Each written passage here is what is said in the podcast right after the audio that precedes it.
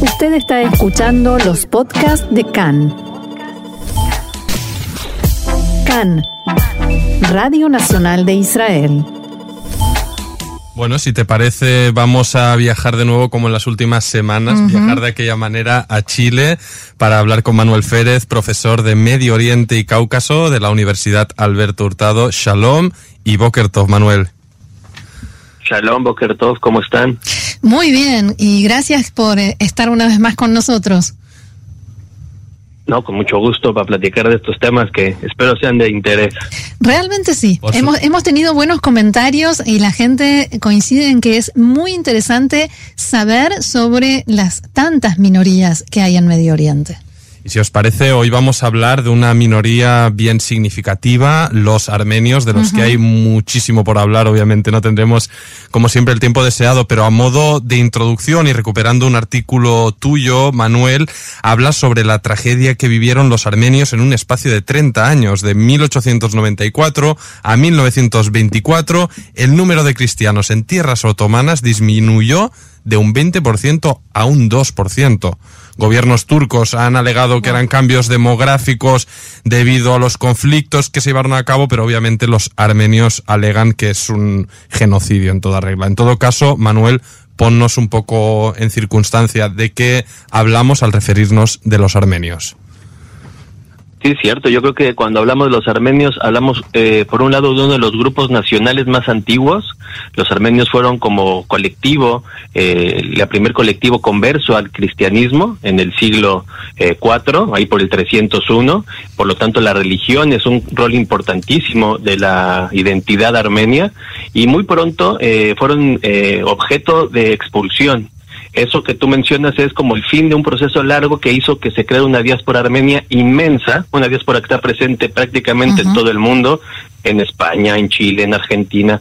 O sea, eh, es impresionante ver el paralelismo ahí con, por ejemplo, con la diáspora judía, está presente a lo largo y ancho del mundo, y eh, fueron objeto de expulsiones con la llegada del Islam al Cáucaso, de donde ellos son originales, eh, originarios, y eso habla de que hoy, mientras en la República de Armenia hay 3 millones de armenios, en la diáspora se habla incluso de 15 millones. Es difícil contabilizarlos porque han tendido a la la exogamia, se, se casan matrimonios mixtos, pero lo que tú mencionas es correcto, ¿no? El trama del, del, del genocidio armenio perpetrado a finales del Imperio Otomano y terminado a fines, a principios de la República de Turquía, pues eh, llevó a la muerte a más de un millón y medio de personas eh, a manos del Imperio Otomano y no es poca cosa, Ofer y Roxana, porque ayer Erdogan, el presidente de Turquía, se reunía con su gabinete para ver cómo lidiar con lo que ellos llaman la difamación, porque ellos niegan el holocausto, el, genocidio judío, y eh, no es historia vieja, es una historia viva constantemente, ¿no? Claro. A, a, mí me llamó la atención, Manuel, sobre tus apuntes, el hecho de que hablas que cuando se, produ se produjo, ¿no? A fines de, bueno, durante la Primera Guerra Mundial, que ocurrió todo este trágico periodo, hablas de que en su tiempo sí que tuvo una gran atención mediática, incluso diplomática, y en cambio, pues tal vez en, en la actualidad, en, en, los últimos tiempos, pues vemos que pues, los propios armenios no reclaman más exposición y obviamente también reconocimiento de, de este genocidio. ¿Un poco qué crees se debe esta circunstancia? Yo creo que ahí también habría que generar eh, la reflexión sobre, por un lado, el rol de Turquía en inhibir de alguna manera expresiones de solidaridad. Les pongo el ejemplo, ustedes viven en Israel. Uh -huh. Israel no reconoce el genocidio armenio. O sea, es increíble, ¿no?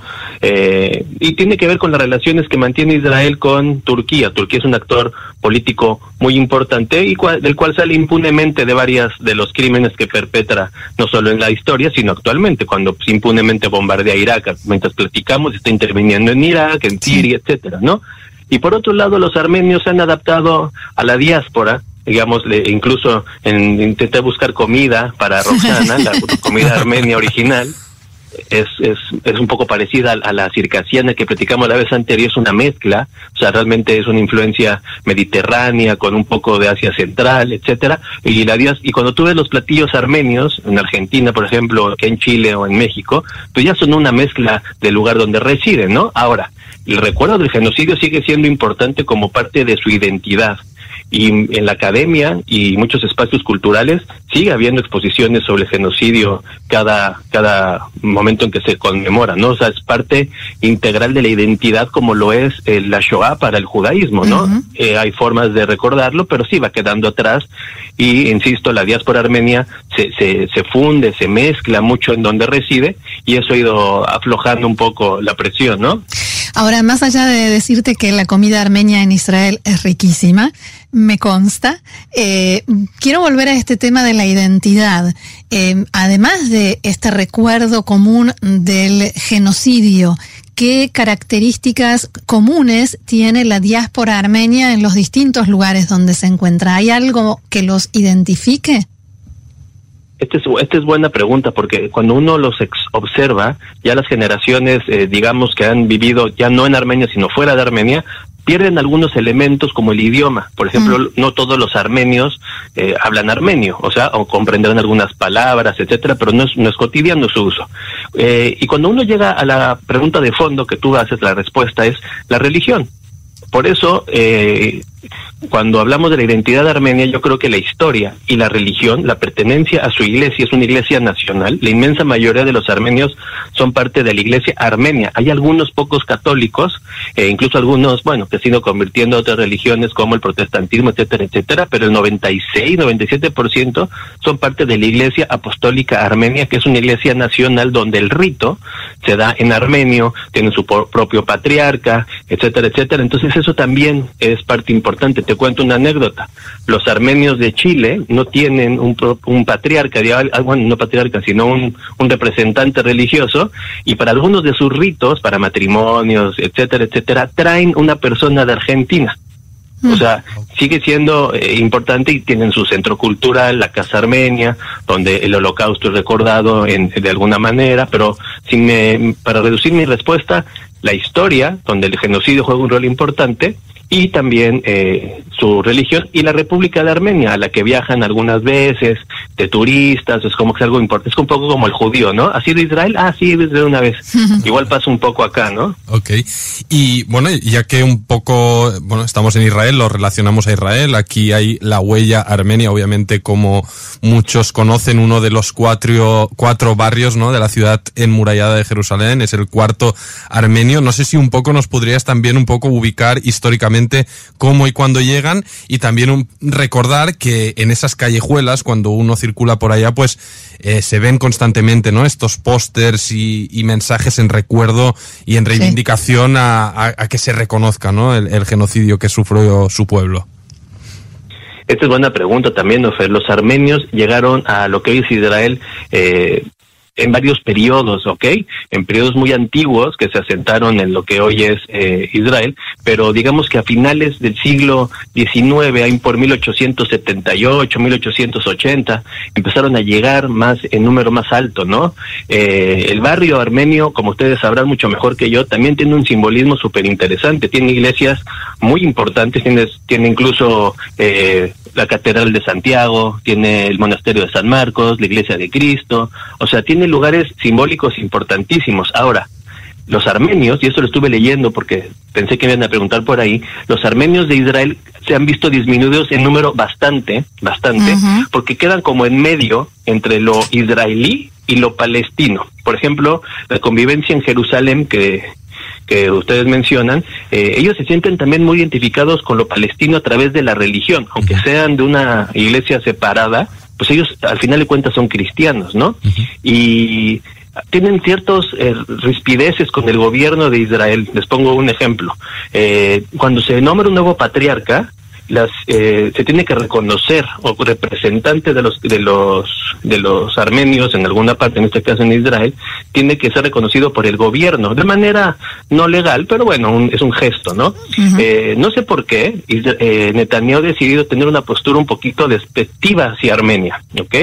y relantizó, hizo muy lento el proceso de reconocimiento del representante armenio en Israel. Entonces, eh, es interesante verlos porque si bien es un pequeño número, son muy activos, eh, incluso como ustedes mencionan, el barrio es el barrio armenio en diferenciación del barrio cristiano, o sea, no no es igual, no, no es lo mismo, pero sí es, algo extraño. Yo no sé por qué Israel y, Armenia y la historia de los armenios han estado tan separados, ¿no? Yossi Beilin, por ejemplo, fue un gran y es un gran eh, defensor de por qué Israel no ha, no ha reconocido el genocidio armenio. Para él es increíble cómo un país que, que, que, que en gran parte eh, su historia está marcada por un evento así, por un interés político de acercamiento a Turquía, no ha reconocido el genocidio armenio. Igual pasa con Estados Unidos, que es parte de la campaña electoral de, de siempre. Todos los políticos de Estados Unidos, cuando Obama, Trump, Hillary Clinton, en algún punto mencionan que van a reconocer el genocidio armenio y al final no. Y dicen mm. que son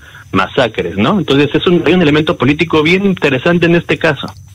¿Y hacia dentro de la comunidad armenia hay alguna definición política? ¿Son más de izquierda, más de derecha, liberales?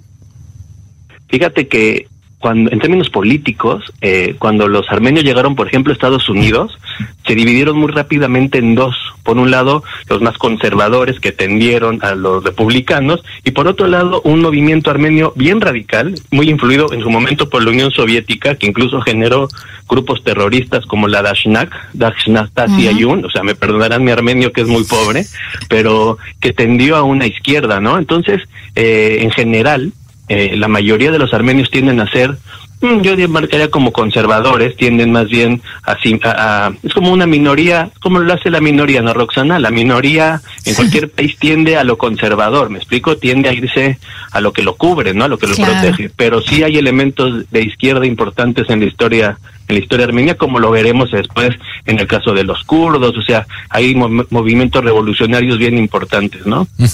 Y de hecho, bueno, respecto a su papel de minoría y en su tierra de origen, que es Turquía, también me llamó la atención, Manuel, algo que contabas de que la en la actualidad la comunidad, eh, la cifra es en cerca de 80.000 personas, pero que se ha decidido autoimponer una censura en el país al respecto de su propia historia, pues para en pro de una mayor integración, ¿no? Y de no verse discriminado pues por las autoridades y el resto de sus conciudadanos turcos.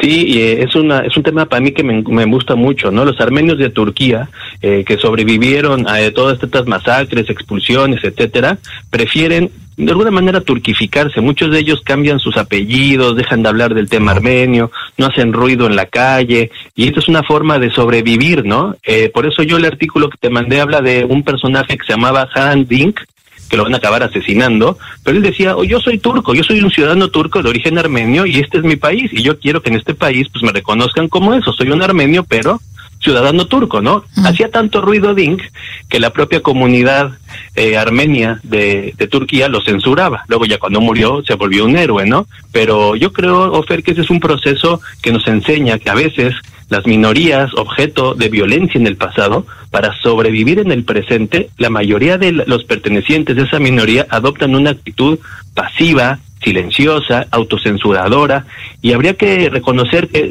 ok, eh, tiene lógica, pero nuestra labor, por lo menos así me concibo yo como un externo, mi labor es exponer eso para que esta autocensura incluso pues, eh, se vaya difuminando un poco y empecemos a pensar a los armenios como parte de Turquía, objeto de una violencia en el pasado, pero pues que sigan estando vivos y siguen siendo parte de, su país, ¿no? Buenísimo. Pues eh, nosotros, Manuel Férez, profesor de Medio Oriente y Cáucaso en la Universidad Alberto Hurtado de Chile, te agradecemos tu labor y el estar aquí con nosotros pues para debatir al respecto. Te mandamos un fuerte saludo y hasta la próxima. Gracias y hasta la semana que viene. Muchas gracias. Shalom. Bye.